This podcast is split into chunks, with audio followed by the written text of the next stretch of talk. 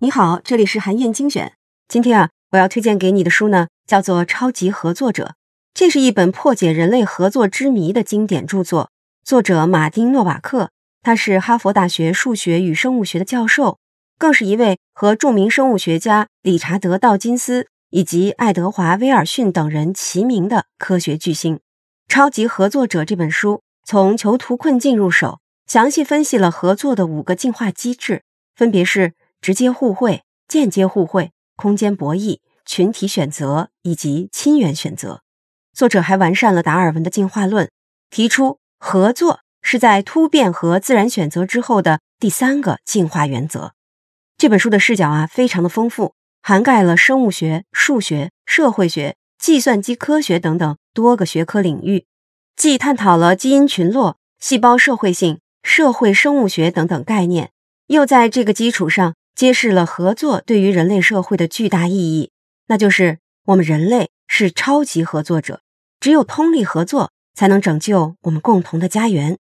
今天我为你精选的这段内容呢，就来自《超级合作者》的有声书。通过这段内容，你会了解到自然选择是怎么把竞争转化为合作的，合作为什么能让你更好的应对未来的挑战。一起来听听吧。生物现象有其阴暗的一面，查尔斯·达尔文将大自然的这一阴暗面称为生存斗争。他意识到，竞争在进化的过程中起着极其核心的作用。在无穷无尽而又残酷无比的生存斗争中，适应性最强者胜出，其余生物则逐渐灭绝。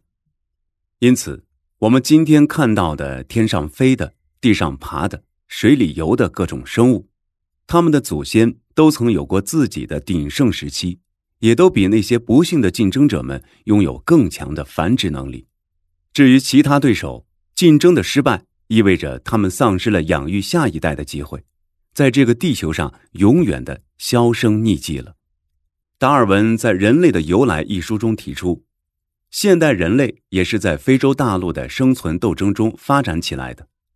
一种与大猩猩、黑猩猩存在亲缘关系的已灭绝的猿类，曾一度在非洲出现。由于大猩猩和黑猩猩正是离人类最近的血亲，因此相比其他地方，非洲大陆更有可能是人类始祖的起源地。在过去大约六万年里，我们的祖先逐渐向其他大陆迁徙，并在与其他古代物种，比如。直立人和大脑袋的尼安德特人的竞争中胜出，从而统治了整个地球。不过，如果你是欧洲人、亚洲人或新几内亚人，那么你身上也可能会有尼安德特人的血脉。直到今天，生存斗争还在持续和加速。从超市之间激烈的价格战，到华尔街公司你死我活的对抗，几乎无处不在。在生命的竞赛中。我们都受到生存斗争的驱使，去努力争取成功。每个人都想成为赢家。要想赢得成功，有许多诚实的方法：比别人跑得更快，跳得更高，看得更远，想得更深，做得更好。然而，在斗争中本来就存在阴暗的一面。从自我利益出发来考虑，人们永远都不应该帮助竞争对手。哦，不帮助似乎还不够。为什么不给他们制造一些麻烦呢？为什么不欺骗他们呢？店里明明摆着新鲜出炉的面包，可有些糕点师傅还是会拿过期的面包卖给你。服务费明明已经包含在了餐馆的账单里，可有些服务生还是向你伸手要小费。便宜的普通药物明明可以获得同样的疗效，可有些大夫还是在处方上给你开出昂贵的名牌药品。如果要当好好先生，你就注定赢不了这场竞赛。人类是自私的，我们是相互掠夺资源的生物，我们以自我为中心，我们唯利是图，我们陶醉在自己的成功中，我们都想争第一。我们身上的每一根骨头都只受自我利益的驱动，我们身上的基因都是自私自利的。不过，在生物进化的过程中，除了竞争之外，应该还有一些更加深刻的东西。无论复杂度高低，各种生物都会在其生存的过程中彼此合作。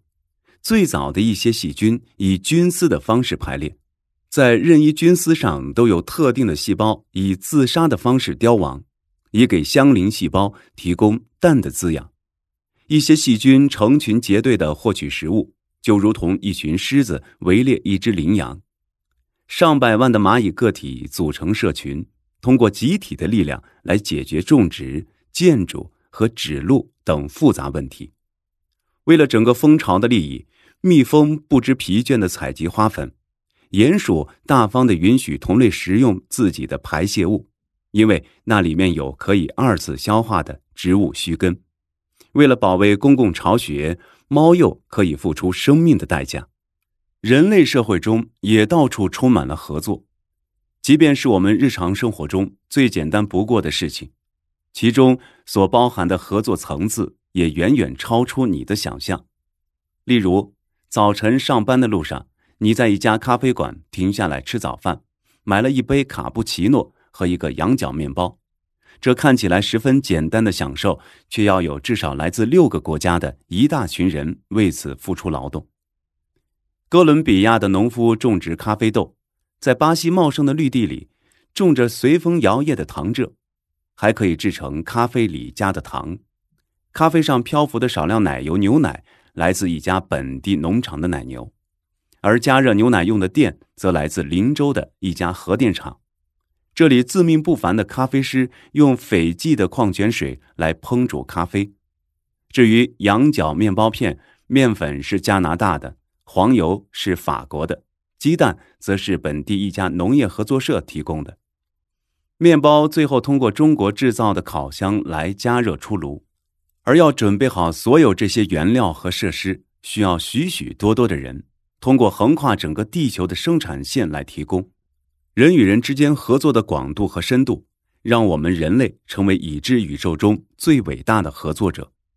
从这个角度上看，我们的近亲根本无法匹敌。如果把四百只黑猩猩塞进飞机的经济舱，让它们飞行七个小时，等到了目的地。他们百分之百会跌跌撞撞地走出舱门，耳朵咬掉了，毛发扯秃了，四肢流血不止。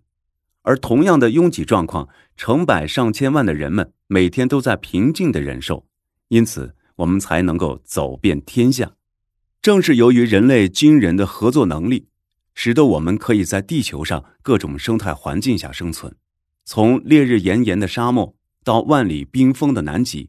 再到有着千钧压力的深海，人类协同一心的超凡能力，也让我们冒着巨大的风险，向地球大气层外迈出了第一步，到月球甚至更远的星球去旅行。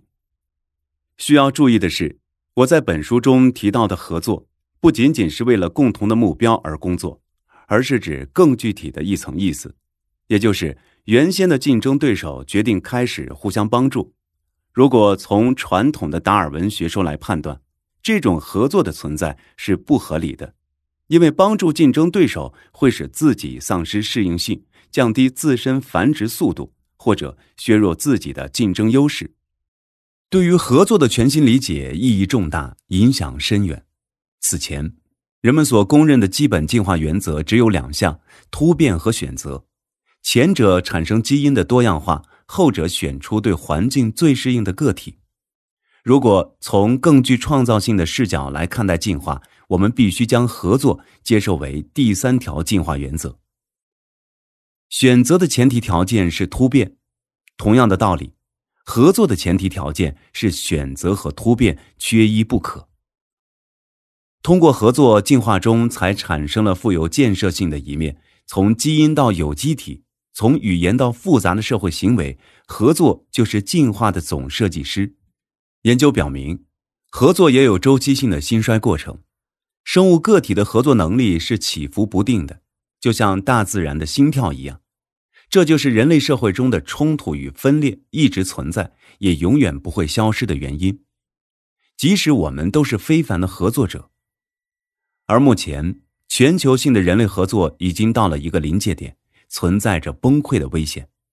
地球上的工业发展和财富累积导致人口日益膨胀，这其中就有合作的一份功劳。地球母亲支撑我们的能力也在加速耗尽。面对资源的不断减少，我们人类之间相互竞争的压力也越来越大。我们当前遇到的许多问题和挑战，都可以归结为一个深刻的问题，也就是社会整体利益与个人利益之间的矛盾。在气候变化、污染、资源枯竭、贫困、饥荒和人口过剩等一系列全球性的问题上，都可以看到这一矛盾的影子。而这其中最大的议题——拯救地球、最大化的延续人类物种，并不能单纯的通过技术手段来完成，而是需要我们采取创造性的协作行动。要想保持繁荣发展的势头，我们只有一个选择：从现在开始，将地球作为一个整体来进行管理。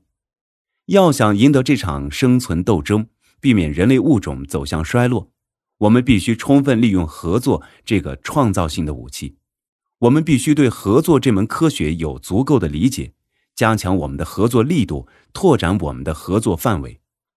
今天的世界比起以往任何时候都更加需要超级合作者。